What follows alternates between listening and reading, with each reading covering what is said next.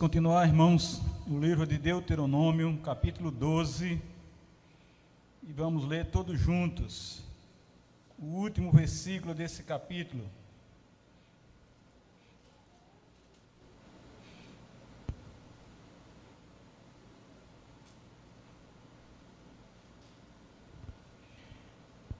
Deuteronômio capítulo 12, o versículo 32.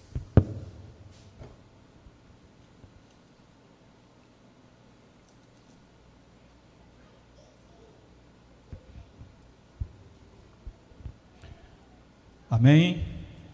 Vamos ler todos juntos. Tudo.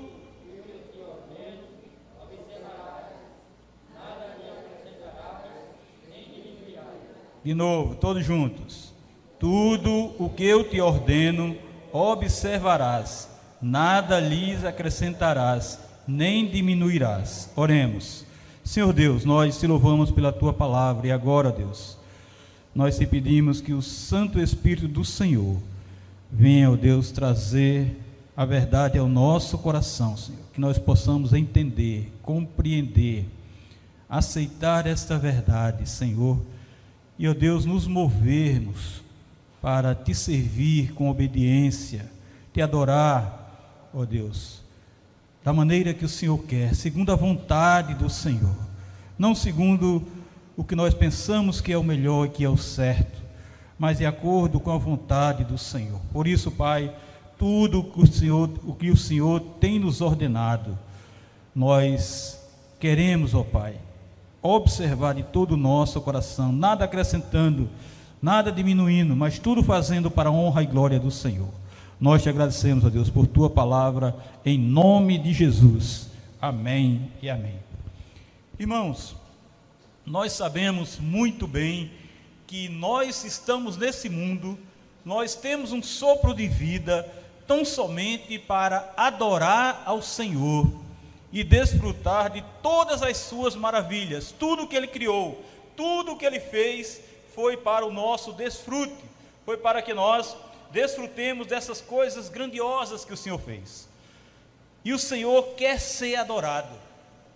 Ele exige de nós a adoração e ele tem cobrado do seu povo, desde o Velho Testamento, desde esse momento aqui, quando o povo estava se preparando para entrar na terra prometida, e ele estava dizendo como iria ser, como deveria ser, o, como ele estava ordenando que fosse, quando tivesse no local que ele tinha preparado, que ele iria preparar, que ele iria escolher, que ele iria determinar, para que o povo ali o adorasse. E Deus não queria ser adorado de toda maneira. Tinha que ser com o coração puro, tinha que ser com o espírito puro, tinha que ser em espírito e em verdade, não poderia ser na carne, não poderia ser uma ilusão, não poderia ser uma mentira.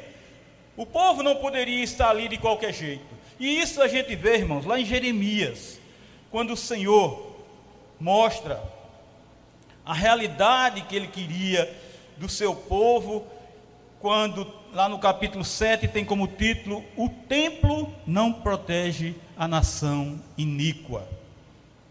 O povo estava indo para a igreja, o povo estava, estava indo para o templo, mas cheio de pecado, cheio de iniquidade. Ele diz: Assim diz o Senhor dos Exércitos, o Deus de Israel, dizendo Jeremias: emendai os vossos caminhos e as vossas obras, e eu vos farei habitar neste lugar. Emendai os vossos caminhos e as vossas obras. E ele diz: ó, não confiei em palavras falsas, dizendo: templo do Senhor, templo do Senhor, templo do Senhor é este. Mas se deveras emendarem os vossos caminhos e as vossas obras, se deveras praticares a justiça, cada um com o seu próximo, e não oprimires o estrangeiro, e o órfão, e a viúva, nem derramares sangue inocente nesse lugar, nem andares após outros deuses para vosso próprio mal, eu vos farei habitar nesse lugar, na terra que dei a vossos pais, desde o tempo antigo e para sempre Eis que vós confiais em palavras falsas, que para nada vos aproveita. O que é isso? Furtais, matais, cometeis adultério, jurais falsamente, queimais incenso a Baal e andais após outros deuses que não conheceis, e depois vindes e vos ponde diante de mim nesta casa, que se chama pelo meu nome, e dizeis: Estamos salvos, sim, só para continuares a praticar estas abominações? Será esta casa que se chama pelo meu nome um covil de salteadores aos vossos olhos? Eis que eu, eu mesmo vi isso, diz o Senhor. Senhor, que é a nossa adoração, mas não quer o nosso pecado não quer que nos apresentemos diante dele em transgressão, não quer que nos apresentemos diante dele com desobediência, não quer que nos apresentemos diante dele fazendo a nossa própria vontade, aquilo que nós achamos que é certo, vivendo depravadamente. E agora correndo para o templo e chegando lá dizendo: agora eu estou salvo, eu estou em pecado, eu estou com a vida depravada, mas eu estou na casa do Senhor. Está tudo resolvido. Não. Deus está dizendo: não, não, não, não, não é assim que vocês vão morar no meu, no meu santo templo. Não é assim que vocês vão estar na minha presença. Não é assim que vocês estarão na minha presença jamais. Deus diz isso lá em Jeremias. E nós sabemos, irmãos, que nós temos que estar com o coração puro para adorar e glorificar o nome do Senhor. Por isso que na liturgia tem um momento de, de adoração ao Senhor, tem um momento de confissão ao Senhor. E nós precisamos fazer isso desde antes de estar aqui, preparar o nosso coração para estar na casa do Senhor. Por isso, irmão, segundo o texto que nós lemos de Deuteronômio, todo esse capítulo, é a obrigação dos eleitos de Deus buscarem o lugar que ele escolheu para congregarem e o adorar, como nós lemos no versículo 5, que diz assim: Mas buscareis o lugar que o Senhor vosso Deus escolher de todas as vossas tribos, para ali pôr o seu nome e sua habitação, e para lá ireis. O Senhor nos escolheu para nós congregarmos na Igreja Presbiteriana de São Martim. E nós temos a obrigação de vir congregar, de estar na comunhão dos santos. Não existe esse negócio de que eu possa adorar o Senhor em casa. Para que o Senhor instituiu a igreja? Eu posso estar em minha casa, louvar, adorar, glorificar, exaltar o nome do Senhor. O Senhor nos quer na comunhão dos santos. O Senhor quer a sua igreja na comunhão dos santos. Sim, nós podemos fazer isso em outro momento mas no momento, na hora que o Senhor escolheu, nós temos que estar reunidos para a glória do seu nome, para exaltar, para adorar o nosso Deus e Pai. É na igreja que nós cristãos cultuamos ao Senhor segundo uma liturgia bíblica, segundo ele determina, não segundo nós queremos. Como ele diz aqui no versículo 6, sexto, a esse lugar farei chegar os vossos holocaustos, os vossos sacrifícios, os vossos dízimos, e a oferta das vossas mãos, e as ofertas votivas, e as ofertas voluntárias, e os primogênitos das vossas vacas e das vossas ovelhas. Foi assim que Deus determinou. É nesse lugar, não é no lugar que você escolheu, no lugar que você quer. Por isso, irmãos, a liturgia tem propriamente a palavra de Deus, tem orações, tem momento de confissão, tem adoração ao Senhor com louvores, tem um momento de gratidão, consagração e ofertório, e tem a exposição da palavra, tem oração e bênção, e tem os sacramentos nos dias que tem sacramentos, que tem Santa Ceia, e no dia que tem batismo, profissão de fé. Aí o Senhor diz no versículo 8: Não procedereis em nada segundo estamos fazendo aqui, cada qual tudo o que bem parece aos seus olhos. Irmãos, as igrejas estão cheias de gente por aí, porque os homens estão inventando coisas para atrair as pessoas no culto ao Senhor. Olha, de luz luz coloridas, isso aí eu já vi há uns 30 anos atrás, no culto ao Senhor. De novidades, irmãos, desde que eu, que eu conheço igreja, que eu conheço novidades para atrair as pessoas. O culto está cheio, as igrejas estão lotadas, mas a adoração ao Senhor, onde é que está? A adoração ao Senhor, onde é que está? O jeito de adorar tem que ser segundo a vontade do Senhor, não segundo como os homens querem, não segundo o que bem parece aos olhos dos homens. Não, de jeito nenhum. Na casa de Deus, nós não fazemos o que bem nos parece aos nossos olhos, mas o que o Senhor tem nos ordenado fazer. Isto é obediência, isto é submissão, isso é cultuar sobre a poderosa mão de Deus, sobre a vontade de Deus. Então, diz o Senhor no versículo 11, a parte A diz assim: Então haverá um lugar que escolherá o Senhor vosso Deus para ali fazer habitar o seu nome, e esse lugar, a esse lugar farei chegar tudo o que eu vos ordeno. Os homens fazem chegar tudo o que eles querem que chegue. E Deus não está sendo adorado assim. E Deus não é glorificado assim. Só há lugar na casa de Deus para o que Ele ordena, não para o que supomos que se deve acrescentar. Quando o culto é segundo a vontade de Deus, o culto é cristocêntrico. O culto tem uma liturgia fechada. O culto tem uma liturgia enxuta. É tão somente um culto para o Senhor, é uma celebração não para homens, mas para Deus. É isso, irmãos, que faz a diferença nesse mundo. É isso que faz com que a igreja seja diferente. Porque todas as igrejas querem ser iguais. Todas as igrejas querem parecer com essas igrejas novas agora, com essa novidade de igreja que está cheia. Mas não adora a Deus. Mas não faz a vontade de Deus.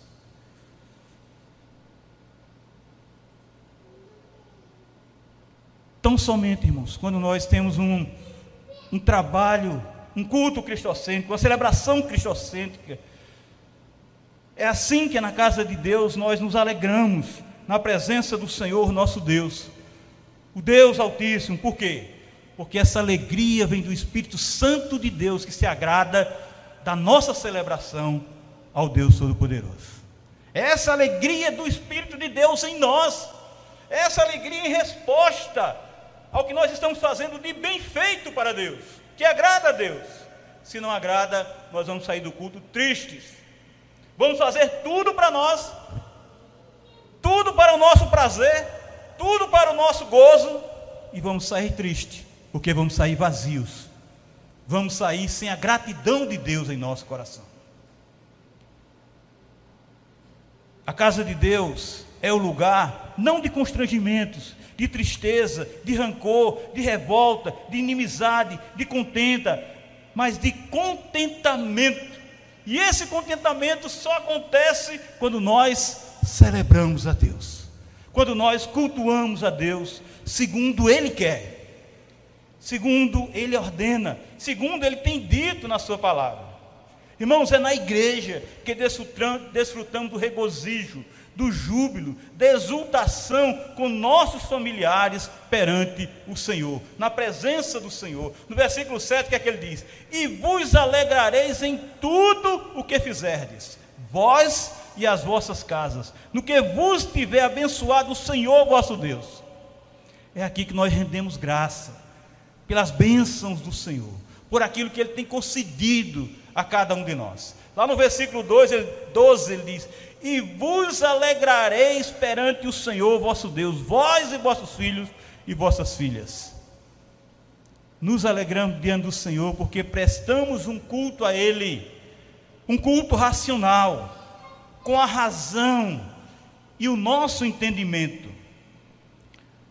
Não é um culto de histerismo, Apresentamos o nosso corpo por sacrifício vivo, santo e agradável a Deus. que agrada a Deus, não é agradável a mim nem a vocês, não, irmãos. Não é agradável à igreja, mas tudo que nós temos que fazer é para agradar a Deus, porque o culto é para Ele. Como é que eu dou? Como é que eu, que eu, que eu pago caro? Como é que eu, que eu é, economizo três anos para dar uma festa para meu filho, e esta festa só é agradável às pessoas que, que, que são convidadas, e meu filho fica o tempo todo chorando, porque a festa não agradou a ele. Como é que eu, eu me esforço para vir para a igreja, para cultuar a Deus? E Deus não se agrada do meu culto. E Deus não se agrada da minha celebração.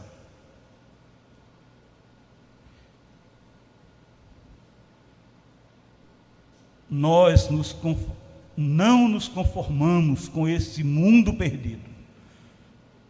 Nós temos de ser intolerantes com o erro das trevas, com a desobediência mas buscarmos a transformação pela renovação da nossa mente, para que experimentei assim, dessa maneira, experimenteis qual seja, experimentemos qual seja a boa, agradável e perfeita vontade de quem? De Deus. Experimentemos qual seja a boa, agradável e perfeita vontade de Deus como está lá em Romanos 12, do primeiro ao terceiro versículo. Preste atenção nisso. Deuteronômio 4,2 diz assim: Nada, nada acrescentareis à palavra que vos mando, nem diminuireis dela, para que guardeis os mandamentos do Senhor vosso Deus, que eu vos mando. Não façam nada mais e nada menos. Não acrescente nada mais e nada menos, porque eu quero só isso. O que eu me agrado é só disso aqui.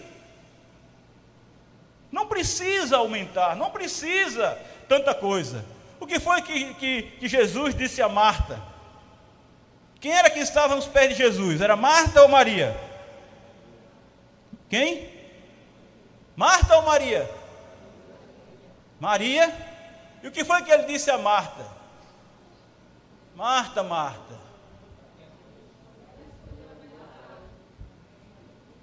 Para que tanta coisa? Uma coisa só é preciso.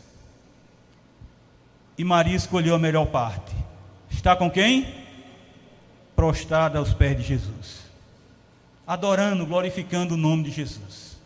Irmãos, nós temos que prestar atenção nisso. Nós temos que buscar viver isso. Nada acrescentarei, não precisa muita coisa não. Nem precisa tirar nada não.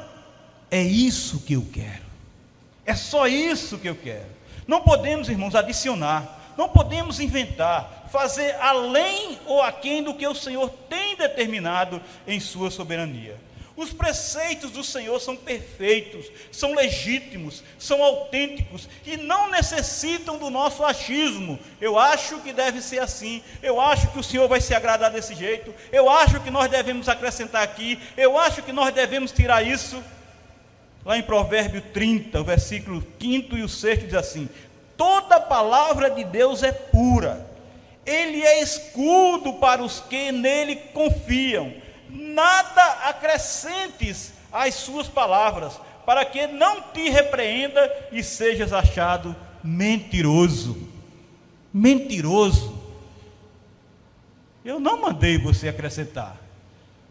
Eu não mandei você tirar é com sabedoria, é com compreensão, é com entendimento que nós obedecemos a lei do Senhor e não introduzimos aos seus mandamentos o que supomos ser o correto.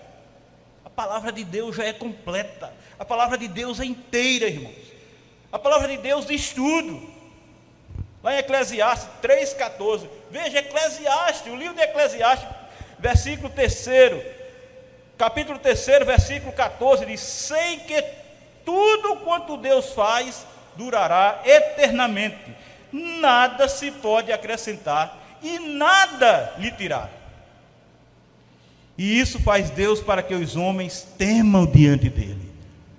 Deus diz: Olha, tenham temor a mim. Não acrescentem, não tirem. Não mexam naquilo que eu já disse. Não confundam a coisa. Irmãos, quando não temos temor a Deus, queremos cultuar, celebrar ao Senhor, como nós achamos que é o melhor e como nós achamos que Ele se agrada disso. Quando não tememos ao Senhor, nós queremos fazer a coisa ao, meu, ao nosso modo, do jeito que eu acho que é certo, da maneira que eu acho que é adorar ao Senhor, glorificar ao Senhor, exaltar ao Senhor. Lá em 1 Coríntios 4, 6, diz assim: Estas coisas, irmãos, apliquei-as figuramente a mim e a Apolo, por vossa causa, para que, por nosso exemplo, aprendai isto: não ultrapassais o que está escrito, a fim de que ninguém se ensoberbeça a favor de um em detrimento do outro. Tem um professor nosso, pastor, ele dizia assim: nunca diga nada que alguém não disse. Nunca diga nada que alguém não disse. Ele ensinava exegese para nós. Nunca diga nada que alguém já disse. Nunca invente. Nunca invente. Não temos o direito de suplantar, de exceder, de extrapolar o que o Senhor ordenou com os nossos discursos, com os nossos comentários, com aquilo que nós queremos apresentar e que não está na palavra de Deus e que não é verdade. Colossenses capítulo 3, 16 diz: Habite ricamente em vós a palavra de Cristo, instruí-vos e aconselhai-vos mutuamente em toda a sabedoria, louvando a Deus com salmos e hinos e cânticos espirituais com gratidão em vosso coração. Habite ricamente em vós a palavra de Cristo não a minha palavra, não a minha sabedoria, não aquilo que eu sei, irmãos. Paulo foi um dos homens que nós falamos hoje de manhã, foi um dos homens mais cultos da sua época. Mas ele tinha professores, mas ele sabia ser humilde, mas ele sabia não fugir da palavra de Deus, mas ele sabia permanecer, perseverar não sair nem para a direita nem para a esquerda da palavra de Deus, ao ponto de dizer que tudo que ele sabia, toda a sua sabedoria, tudo que ele era, se tornou, se tornou refúgio pelo conhecimento do Evangelho. Temos de ter reverência, consideração, respeito, apreço, estima espírito piedoso e quebrantado, em sincera e legítima adoração a Deus, cultuando a Deus, celebrando a Deus. Não é um momento de aparecermos, não é um momento de apresentação, não é um momento de show, não é um momento de evidenciar o nosso eu, mas adorar o Senhor. Irmãos, o que tem de pastor famoso por aí, você já sabe disso. Mas este é o momento de humilhação. Este é o momento de apresentar a palavra de Deus. Este é o momento de evidenciar a vontade de Deus. Não sou eu. E que adianta eu me evidenciar? E que adianta eu me glorificar? E que adianta tanto dinheiro que esses homens estão ganhando aí se vão para o inferno? Vão para o inferno por quê? Porque estão menosprezando Deus. Vão para o inferno por quê? Porque eles estão dizendo, eu sou o cara e Deus não é nada. Vão para o inferno porque convém que eles cresçam e Jesus diminua, ao contrário do que João disse. Foi o que João disse: convém que ele cresça e eu diminua. Mas esses homens estão fazendo o contrário aí, irmãos, e nós não podemos cultuar a Deus, adorar a Deus dessa maneira. É sério, irmão, Jesus está voltando. Está muito próximo de Jesus em buscar a sua igreja. E nós vamos estar onde? Em que igreja nós vamos estar? Em que grupo nós vamos estar? O da direita, o da direita ou da esquerda?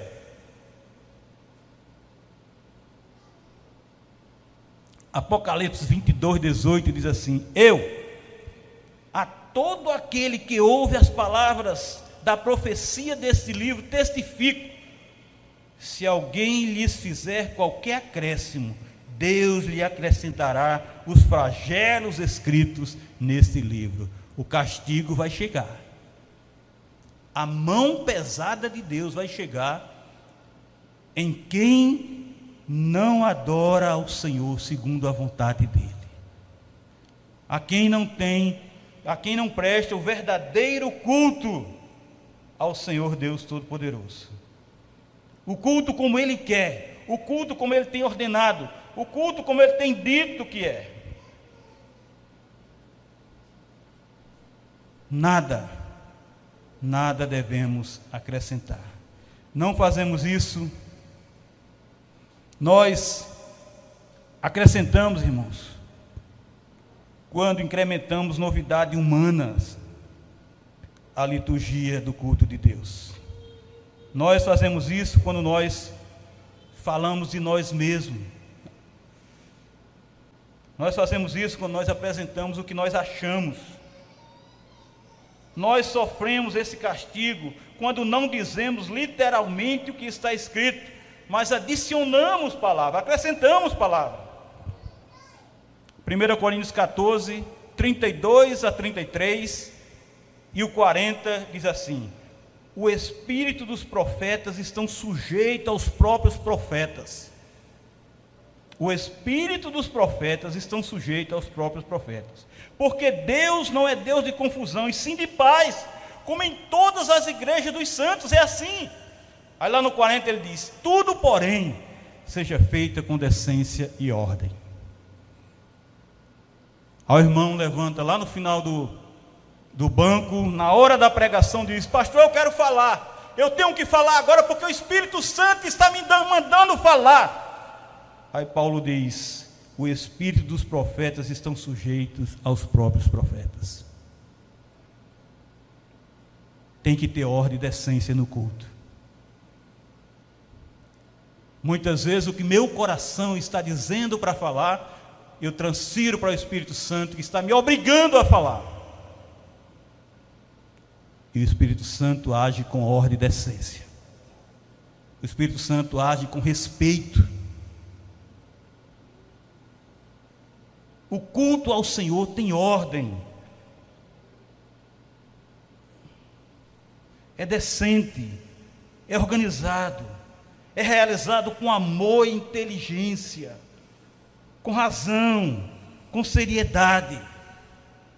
É esse culto, meus irmãos, que vocês que nós temos que entender que é o culto segundo a vontade de Deus. É o culto que agrada a Deus é o verdadeiro culto ao Senhor. Por isso, meus amados,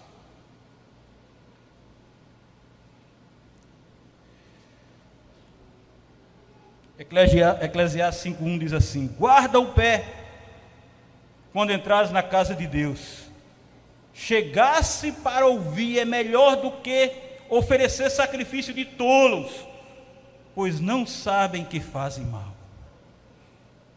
guardemos o pé, guardemos a boca, guardemos o desejo de falar, guardemos o desejo de expressar aquilo que está no nosso coração e que é só do nosso coração. Existe um momento da exposição da palavra de Deus, da verdade bíblica, do Evangelho de Cristo Jesus. E esse é o momento especial do culto a Deus. Porque essa palavra é, é, é, a palavra de Deus. É a palavra que nós devemos, irmãos, valorizar acima de tudo. Porque a palavra de Deus é viva, é eficaz e mais cortante do que qualquer espada de dois gumes, e penetra até o ponto de dividir alma e espírito, juntas e medulas, e é apta para discernir os pensamentos e propósitos do coração. E não há criatura que não seja manifesta na sua presença, pelo contrário, todas as coisas estão descobertas e patentes aos olhos daquele a quem temos de prestar contas. Esta é a palavra de Deus. Esta é a palavra que é exposta, pregada, proclamada, semeada. Essa é a palavra que deve estar no culto ao Senhor, no verdadeiro culto que se é prestado ao Senhor. Se não for uma palavra de Deus, irmãos, se for a palavra de Gilberto, não vai para lugar nenhum. Não tem sentido nenhum, não vale para, não presta para nada. É esta palavra de Deus que precisamos ouvir, aprender, que temos de ser por ela instruídos, para que, irmãos, o silêncio da nossa tranquilidade, vivê-la, testemunhá-la com amor e com a certeza de que Ele é o poder de Deus para a salvação de todo aquele que nele crê. Falamos tanto, irmãos, antes, durante e depois do culto, que até murmuramos, reclamamos, e terminamos acrescentando aquilo que Deus disse que não se deve acrescentar. Lá em 1 Pedro 3, 1, a parte B diz assim: Se ele ainda não obedece à palavra, seja ganho sem palavra alguma por meio do procedimento de sua esposa. Porque é que muitas mulheres não estão na casa de Deus? Por que é que muitos maridos não estão na casa de Deus? Por que é que muitas mães e muitos pais não estão na casa de Deus, frequentando a casa de Deus? Porque os crentes chegam em casa e só falta esculhambar seus, seus, seus, seus parentes para aceitar a palavra de Deus. Nosso pastor Fábio Figueiredo, ele disse que vivia cozinhando o juízo da mãe dele, que era católica. E falou, falou, falou, falou, falou, falou, falou, tudo que ele tinha direito. Quando foi muito tempo depois que ele se calou, ela disse: Agora eu quero ir para a sua igreja. Agora eu quero frequentar a igreja de Cristo Jesus. Então, irmãos, não é por falar que nós adoramos a Deus. Não é por falar, falar, falar que nós fazemos a vontade de Deus. Muitas vezes e muitas vezes nós temos que calar. Por meio do procedimento, se ele ainda não obedece à palavra, seja ganho sem palavra alguma. A palavra de Deus é o poder de Deus para salvação de todo aquele que ele crê. Mas muitas vezes nossas palavras têm atrapalhado o trabalhar do Senhor. Temos de pregar o Evangelho. Temos de pregar a Jesus, não a nós, mas a Jesus. E silenciarmos o momento devido para não sermos intoleráveis e insuportáveis, muitas vezes, dentro do nosso próprio lar. Não façamos o que bem parece aos nossos olhos, porque isso desagrada a Deus e não edifica o corpo de Cristo. Nós temos que agir com sabedoria, irmãos. Nós temos que agir com a sabedoria que o Senhor tem nos dado. Veja que coisa interessante aqui.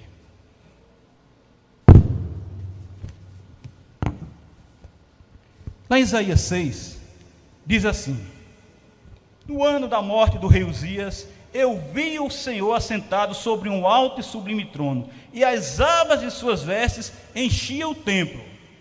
Assim estavam por cima dele.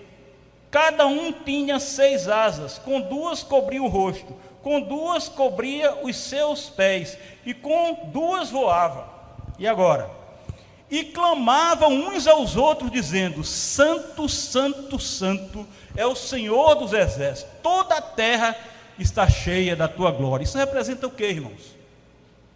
Isso aqui é adoração a Deus. Santo, santo, santo é o Senhor dos exércitos. Veja o que aqui diz mais. As bases do limiar se moveram, a voz do que clamava, e a casa se encheu de fumaça. Então disse eu: preste atenção nisso aqui. Ai de mim, estou perdido, porque sou homem de lábios impuros, habito no meio de um povo de impuros lábios, e os meus olhos viram o Rei, o Senhor dos exércitos. Isso é o que? Confissão confissão.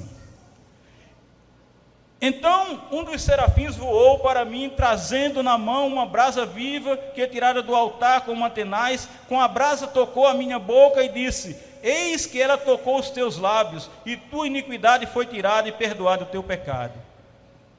Que é isso? Pediu perdão, Deus perdoou. Pediu perdão, está resolvido o problema. E agora? Depois disso, ouvi a voz do Senhor que dizia: A quem enviarei? A quem há de ir por nós? Disse eu: Eis-me aqui, envia-me a mim. O que é isso aqui? Consagração. Consagração, momento de consagração. Disse eu: Envia-me a mim. Então disse ele: Vai. Olha agora.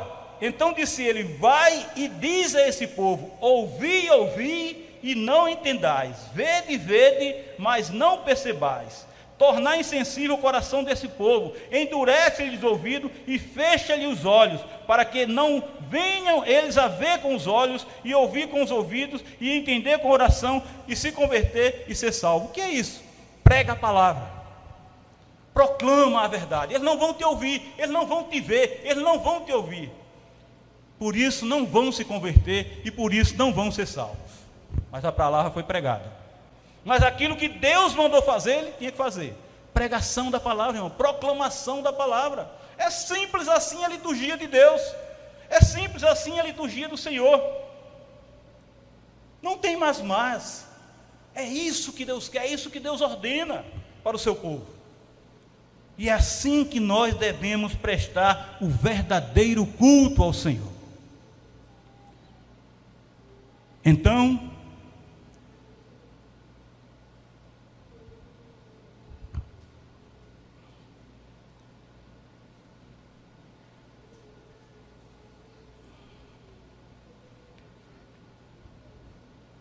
a liturgia não precisa ter falatórios, não precisa ter comentários, não precisa ter a opinião própria, a minha opinião própria. Eu não preciso pregar diversas vezes no culto. Eu não preciso ter apreciações, análises, elogios, ministrações. Tudo já está estipulado. Tudo a palavra de Deus já disse como é que Deus quer, irmãos. É isso que nós temos que observar para prestarmos o verdadeiro culto ao Senhor. Porque nós estamos aqui, irmãos, passamos cinco horas em um culto e Deus não se agrada. Passamos o dia todo, a noite toda, fazendo uma vigília e chegar de manhã Deus dizer: Eu não me agradei do culto de vocês. Não era isso que eu queria. É isso, irmãos, que nós temos que observar para não fazermos besteira. Não façamos o que bem parece aos nossos olhos, porque isso desagrada a Deus e não edifica o corpo de Cristo. Vamos agir com sabedoria. Por tudo isso, irmãos, vamos ser submissos, subordinados, obedientes ao Deus Todo-Poderoso. Por tudo isso, irmãos, vamos fazer a vontade de Deus. A igreja é de Cristo. O culto é cristocêntrico. A igreja, a liturgia é para ser agradável a Deus, não o que e como eu quero. Por isso, Deus termina Deuteronômio 12, 32, dizendo: Tudo o que eu te ordeno observarás. Tudo. Nada lhes acrescentarás, nem diminuirás. Irmãos, esta é a grande felicidade nossa do nosso coração. É isso que nós temos que viver como cristãos. É isso que nós temos que viver neste mundo, essa verdade, sabe por quê? Que Jesus está voltando, irmãos, está mais próximo do que nós pensamos. Talvez não dê nem tempo de pregar outro sermão aqui, porque Jesus está muito próximo. Tudo que está acontecendo aí está demonstrando, e eu tenho visto pastores, pastores, viu? Não é pastorzinho como o pastor Gilberto, não, dizendo que está muito próximo. E eu, como o menor dos santos, como o principal dos pecadores, como aquele que não é digno, Paulo disse de ser apóstolo, eu digo de ser pastor. Eu, irmãos, tenho, tenho, tenho que olhar para mim mesmo e dizer: Senhor, tem misericórdia de mim. Senhor, tem misericórdia de mim. Senhor, tem misericórdia de mim, porque eu quero te adorar como o Senhor quer ser adorado. Eu não quero adorar o Senhor como eu acho que ele tem que ser adorado. Porque tudo o que o Senhor nos ordena, nós temos que observar e nunca, irmãos, acrescentar, nunca diminuir, porque o Senhor só quer aquele limite. O Senhor só quer até aqui. Que Deus nos abençoe, irmãos, e constranja o nosso coração. O meu pedido ao Espírito de Deus é que traga o constrangimento ao nosso coração nesta noite, para que nos movamos para adorar o Senhor e prestar ao Senhor, celebrar ao Senhor um verdadeiro culto. Que Deus abençoe.